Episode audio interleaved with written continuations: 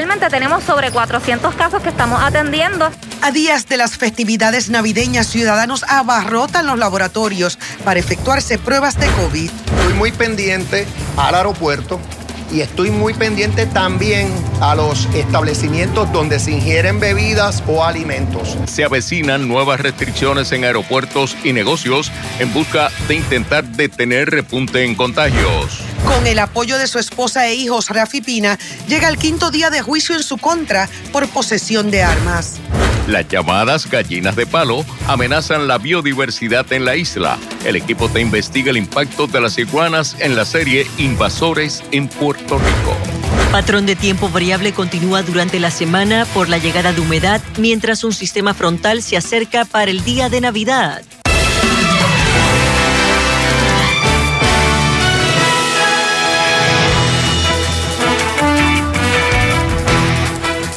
Amigas y amigos, buenas tardes. Bienvenidos a Telenoticias 5 PM. Los contagios por COVID-19 se han multiplicado. La tasa de positividad ronda el 13%. El Departamento de Salud reportó una muerte más y 1.212 nuevos casos positivos. Y a días para la celebración de la Nochebuena, el miedo parece que se ha apoderado de la población que quiere festejar pero teme estar contagiado. Hoy más de 500 personas acudieron al estadio Juan Ramón Lubriel en Bayamón para efectuarse la prueba del coronavirus. Al tiempo que en los laboratorios se ha cuadruplicado la cantidad de ciudadanos que llegan. Tenemos cobertura en equipo que iniciamos con Maribel Meléndez Fontán. El botón de alerta por el COVID-19 se activó nuevamente. O sea, que están asustados que, parece que después que vacilaron, brincaron, saltaron y perrearon, han tenido ese, ese hit de que, ay, me siento un poco mal de ir a hacerme la prueba. Los conciertos y eventos de las pasadas semanas comienzan a pasar factura. El temor a estar contagiado está presente, aún entre las personas vacunadas.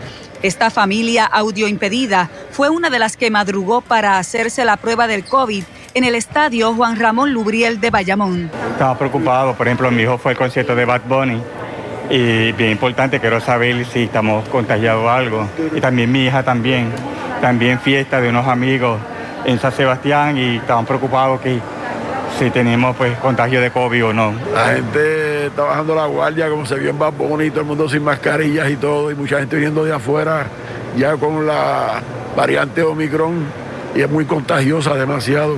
Más de 500 personas se hicieron la prueba molecular o de antígenos, algunos por requerimiento laboral, otros por precaución. Si todo el mundo pone de su parte, pues podemos combatir esto. Pero si no, esto va a seguir. Ya vamos ya dos años. Hello. tenemos que crear conciencia. Hay que, hay que protegerse porque esto está feo otra vez. ¿Te preocupa que continúen esta espiral de contagio? Sí, preocupa, de verdad, yo preocupa mucho precaución porque uno nunca sabe, ¿verdad? Puede que uno esté o no esté. Pues, para ir a la segura, pues quiero hacerme la prueba. En Bayamón la tasa de positividad se elevó a 8% y se reportan más de 400 casos activos. La extensa fila de personas que acudió a realizarse la prueba del COVID-19 contrastaba con el área de vacunación que se encontraba prácticamente vacía. Algunos de los presentes no estaban vacunados o les faltaba la dosis de refuerzo.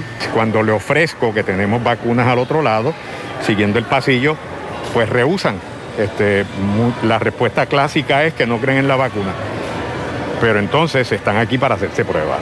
O sea, es, e, es algo incongruente. Para Telenoticias, Maribel Meléndez Fontán. Amigos, la presidenta de la Asociación de Laboratorios Clínicos, Lourdes Trujillo, presagió más aumentos en la tasa de positividad y también el número de pruebas de COVID-19 al entrar en vigor la nueva orden ejecutiva que las requiere en actividades masivas. Aunque el número de referidos para pruebas se ha cuadruplicado, Trujillo asegura que tendrán suficientes para atender la demanda. Luis Cuartiola informa. El aumento vertiginoso de personas sometiéndose a pruebas de COVID-19 asustó esta mañana a los empleados del laboratorio Montelledra. Se nos fue todo el inventario prácticamente. ¿Cuántas quedaban? Nos quedaban 10 pruebas. Poco después, un suplidor entregó estas cuatro cajas de pruebas de antígenos y la fila comenzó a reflejar lo que ha sido la norma en los últimos días. O sea, sí, cuatro veces más de lo que normalmente estábamos haciendo recientemente. La experiencia se repite en muchos de los 200 laboratorios clínicos que Trujillo representa. En este de Carolina, más de 100 personas esperaban por el cervicarro. El mes pasado hicimos como 10.000 muestras y lo que llevamos de, de este mes estamos en 9.000. Se espera que la demanda aumente a partir del miércoles, cuando entrará en vigor la nueva orden ejecutiva que hace mandatoria una prueba negativa para participar en actividades masivas. Deberían hacerse eso y más cosas, más, más- más cosas para que, ¿verdad?, estar en salud y cuidarnos todos.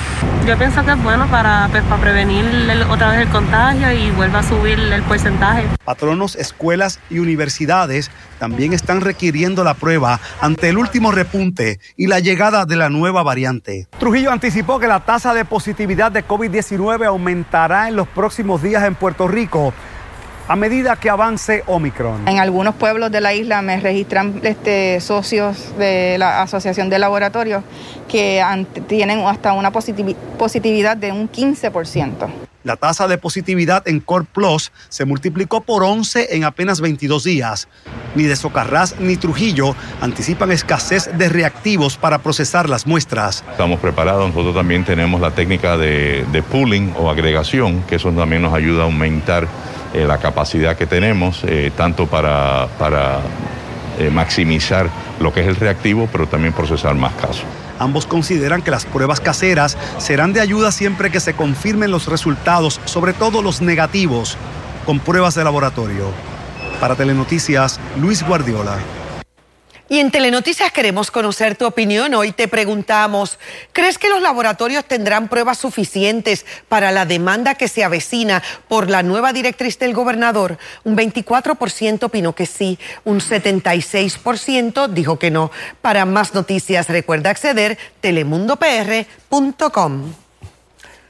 Repasemos las cifras del COVID en Puerto Rico. Según el Departamento de Salud, hoy se reportaron 1.212 contagios entre casos confirmados y probables. Las hospitalizaciones bajaron a 53. La tasa de positividad aumentó a 13.3.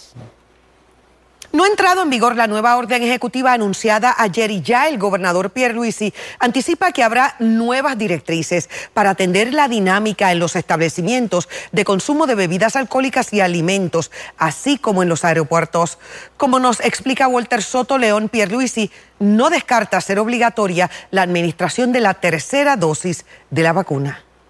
La súbita realidad que presenta la variante Omicron mantiene en vilo al gobernador Pierluisi, que recién ayer tuvo que reforzar las reglas para mitigar el contagio del COVID en eventos multitudinarios.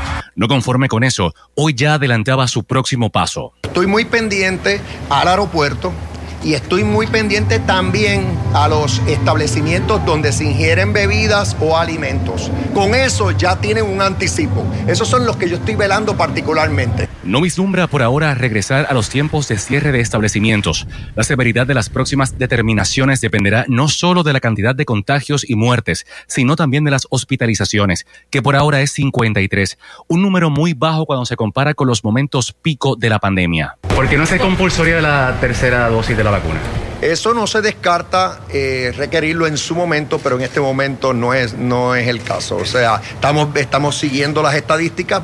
Con una tasa de positividad que en cuestión de una semana subió de 2 al 13%, el primer ejecutivo firmó ayer una orden ejecutiva que cobra vigencia el miércoles.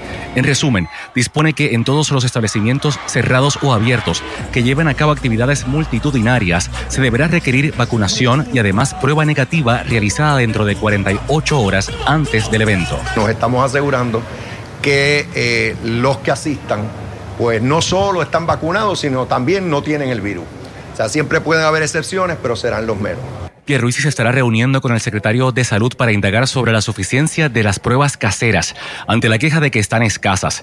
Insistió en la importancia de la vacunación. Yo espero que ante el repunte que tenemos, también los que todavía no se han puesto el refuerzo, ahora se lo pongan. Porque el pueblo reacciona, el pueblo, nuestro pueblo se, se ha comportado muy bien durante este año y yo no espero que sea diferente ahora en la época navideña. Para Telenoticias, Walter Soto León. Y son muchos los viajeros que llegan a la isla como parte de estas festividades de Navidad. Ante el escenario de nuevas restricciones en los aeropuertos, ¿qué opinan los pasajeros? Mariori Ramírez se encuentra en el aeropuerto Muñoz Marín y nos informa. Mario. Jorge, y hay que destacar que tal y como se esperaba para esta fecha, son muchas las personas que comienzan a llegar para pasar la Navidad, ya sea como turistas buscando ese calor o con los familiares de boricuas que viven fuera de Puerto Rico. Así que de inmediato le preguntamos con relación a esto del COVID, este aumento que ha habido y las posibles restricciones que pueda tomar el gobernador, aunque todavía se desconoce cuáles son las que pudiera estar tomando, por lo menos aquí en el aeropuerto. Estos dijeron estar muy seguros que aquí el protocolo de seguridad es uno muy bueno en el aeropuerto, así que entienden que no deberían de haber más restricciones, pero vamos a escuchar lo que nos dijeron algunos de las personas que estaban aquí. Pero el hecho, pero más restricciones, estamos, el que la quiere seguir, que la siga, ¿verdad? Estamos, estamos bien con las que ¿En el aeropuerto entienden ustedes que están bien o también hace falta más restricciones? No, no. Muy, muy buenos los protocolos de seguridad. Pero de parte de, de- de lo que a mí me toca, yo me encuentro bien, me atendieron muy bien, así que yo estoy muy agradecida y yo me encuentro segura porque uno tiene que cuidarse. Lo más importante es que uno se cuide. ¿No está preocupada con los casos de aumento? No, no, no, no. ¿Para qué? Si lo que nos va a tocar, nos va a tocar. Lo encontramos bien, encontramos todo bien, las restricciones y todo está funcionando bien. Sí, nos sentimos, sí, sí. ¿Entiendes que debe de haber más eh, restricciones aquí en el aeropuerto o no? Entiendo que no, porque todo el mundo está con su mascarilla y Esas fueron partes de las expresiones. A esta hora yo quiero que ustedes vean cómo están las personas incluso esperando aquí en el aeropuerto para que lleguen ya sean familiares o esos turistas que vienen a pasar las navidades aquí en Puerto Rico. Sí hemos visto que todo el mundo está con su mascarilla y sí están tomando, ¿verdad?, medidas. Lo que no hemos visto es mucho lo que es ese distanciamiento físico acá en las afueras, pero sí en términos de lo que es el protocolo aquí sí se está llevando a cabo. Nosotros en nuestra edición de la noche tendremos un reportaje sobre esto de las posibles restricciones que el gobernador esté nombrando aquí en el aeropuerto. Esa es la información que tenemos para Telenoticias. Les informó Marjorie Ramírez. Amigos, y la doctora Iris Cardona, quien es la científico responsable del manejo del asunto de la vacunación y todo lo que tiene que ver con esta pandemia del COVID, comparó el porciento de positividad aquí con otras partes del mundo y lo catalogó de similar, igual. Asegura que Puerto Rico no está aislado y el virus se comporta de forma semejante a otros países. Estamos experimentando un aumento en contagios dramático, exponencial. Con eso quiero decir eh, que aumenta significativamente y en bien eh, corto tiempo. Y lo está viviendo Estados Unidos, lo está viviendo eh, Inglaterra, se está viendo en algunos lugares de Europa y obviamente cuando apareció Omicron en, en África, pues también. En cuanto a la posible o supuesta escasez de pruebas, la doctora Cardona aseguró que no se han terminado. Añadió que puede haberse agotado el inventario en algún lugar, pero hay suficientes. Explicó que las pruebas caseras arrojan resultados confiables que pueden ser validados en las farmacias y laboratorios. Bueno, esta gráfica que fue publicada hoy por el Task Force Ciudadano de Puerto Rico plasma los últimos picos de contagio y la situación actual que es única y que confirma que se han sobrepasado todos los niveles de transmisión del virus que se habían alcanzado anteriormente. Obviamente estas curvas es lo que nos indica este pico. Y es que se han combinado varios factores. Mayor nivel de contagios, el dominio de la variante Delta, el crecimiento de la variante Omicron. Así que el mensaje es el mismo, amigos. No puedes bajar la guardia y mantén todas las medidas de precaución necesarias para frenar el avance de este virus. Pasando a otras informaciones, los fiscales a cargo del caso contra el productor y manejador de artistas Rafi Pina por posesión ilegal de armas presentaron las anticipadas grabaciones de las interceptaciones de varias eh, llamadas telefónicas que, según Fiscalía, pudieran comprometer al imputado. Como parte de la investigación que se extendió eh, por meses, eh, Fiscalía asegura que tiene un caso sólido. Pasamos con el compañero José Tevez, quien tiene nuevos detalles de Teatro Rey. Buenas tardes, pues son 11 las llamadas interceptadas que han sido presentadas hasta, hasta, el momento por la Fiscalía Federal como parte del desfile de prueba contra Rafi Pina. Eh, hay varias, eh, unas más eh, extensas, otras más cortas. Hay una de ellas que tal vez la más grave para Pina, donde se le escucha a este hablar de que hay armas, municiones y dinero, llamada telefónica que fue confrontada con unas fotos de lo que los agentes del FBI encontraron el día que allanaron la residencia de Pina en la urbanización eh, de Caguas. Eh, también eh, hay unas llamadas con la compañía de las alarmas hablando sobre el servicio de alarma en la urbanización de Camino Real en Caguas. También hay unas llamadas con los guardias de seguridad de esta urbanización, obviamente tratando de demostrar la Fiscalía Federal al jurado que Pina sí vivía en esa casa al momento en que se realizó el allanamiento. También está la sonada llamada que este hiciera con el titiritero Antulio Santa Rosa. En esta llamada no se escucha hablar de armas de fuego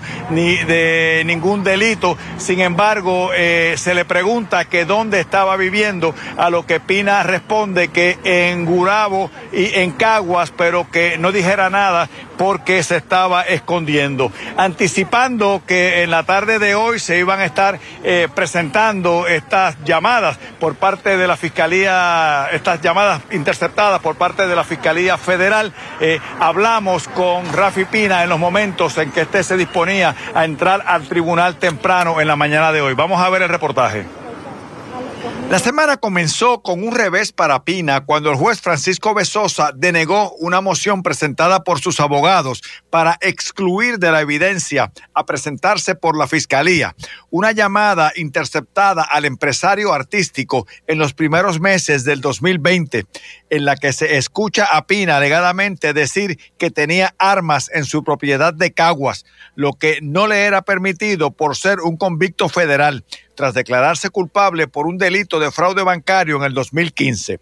La determinación del tribunal parece no haber afectado el ánimo del acusado. Estoy súper súper tranquilo, como siempre, como desde el primer día que empezamos. Rafi, tú estás tranquilo y confiado, pero tú sabes que en esto hay que traer dos sacos, el de ganar y perder. ¿Tú estás preparado para lo que venga? ¿Te sientes...? Soy un guerrero, soy un guerrero de Dios y siempre de muchas, múltiples ocasiones me he caído, me he levantado y he seguido adelante. Así que, este así que siempre voy para el frente, siempre. Así que nos vemos ahorita.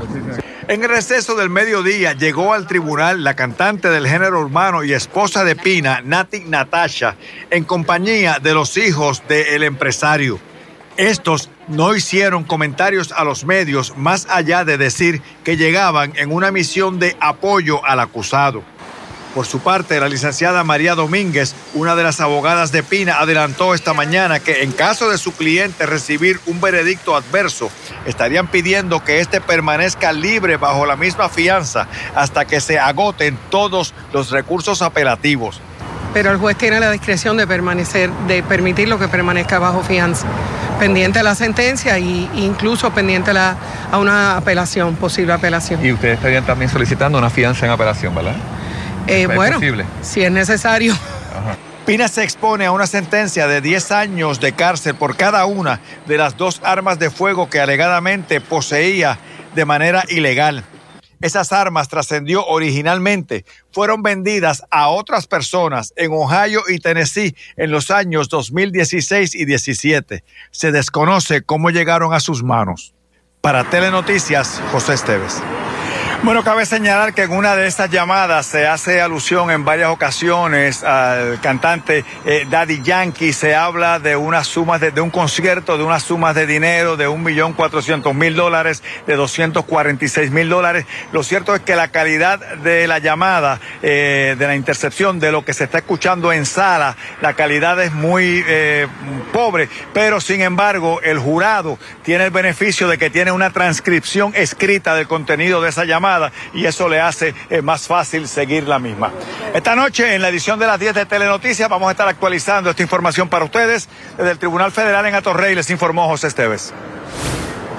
El exalcalde de Guaynabo, Ángel Pérez Otero, se declaró no culpable en el caso de corrupción pública que enfrenta en el Tribunal Federal. En el mismo documento en el que hizo la alegación, el exfuncionario renunció también a la vista de lectura de cargos. Pérez Otero presentó su renuncia el 10 de diciembre tras ser arrestado en su residencia en la madrugada del 9 de diciembre. Un gran jurado acusó al exalcalde de Guaynabo de conspiración para cometer soborno y kickbacks, soborno y extorsión.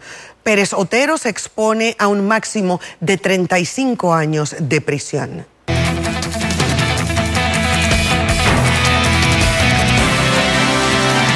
Muchos son los factores que contribuyen al mal estado de las carreteras y nuestras vías públicas y aunque parezca insólito, Ivonne y amigos televidentes, se afirma que la iguana es uno de ellos. Bueno, estos reptiles los vemos en todas partes. Además, las especies invasoras son una amenaza para la fauna y la flora de nuestra isla. Samira Mendoza nos presenta la primera parte del equipo T Invasores de Puerto Rico. Aunque suene difícil de creer, en Puerto Rico hay más iguanas que humanos. Según el último censo realizado en la isla, se estima que hay 3.2 millones de habitantes. Sin embargo, en cuanto a las iguanas, hay más de 4 millones. ¿Por qué hay tantos de estos animales? Aquí les explico.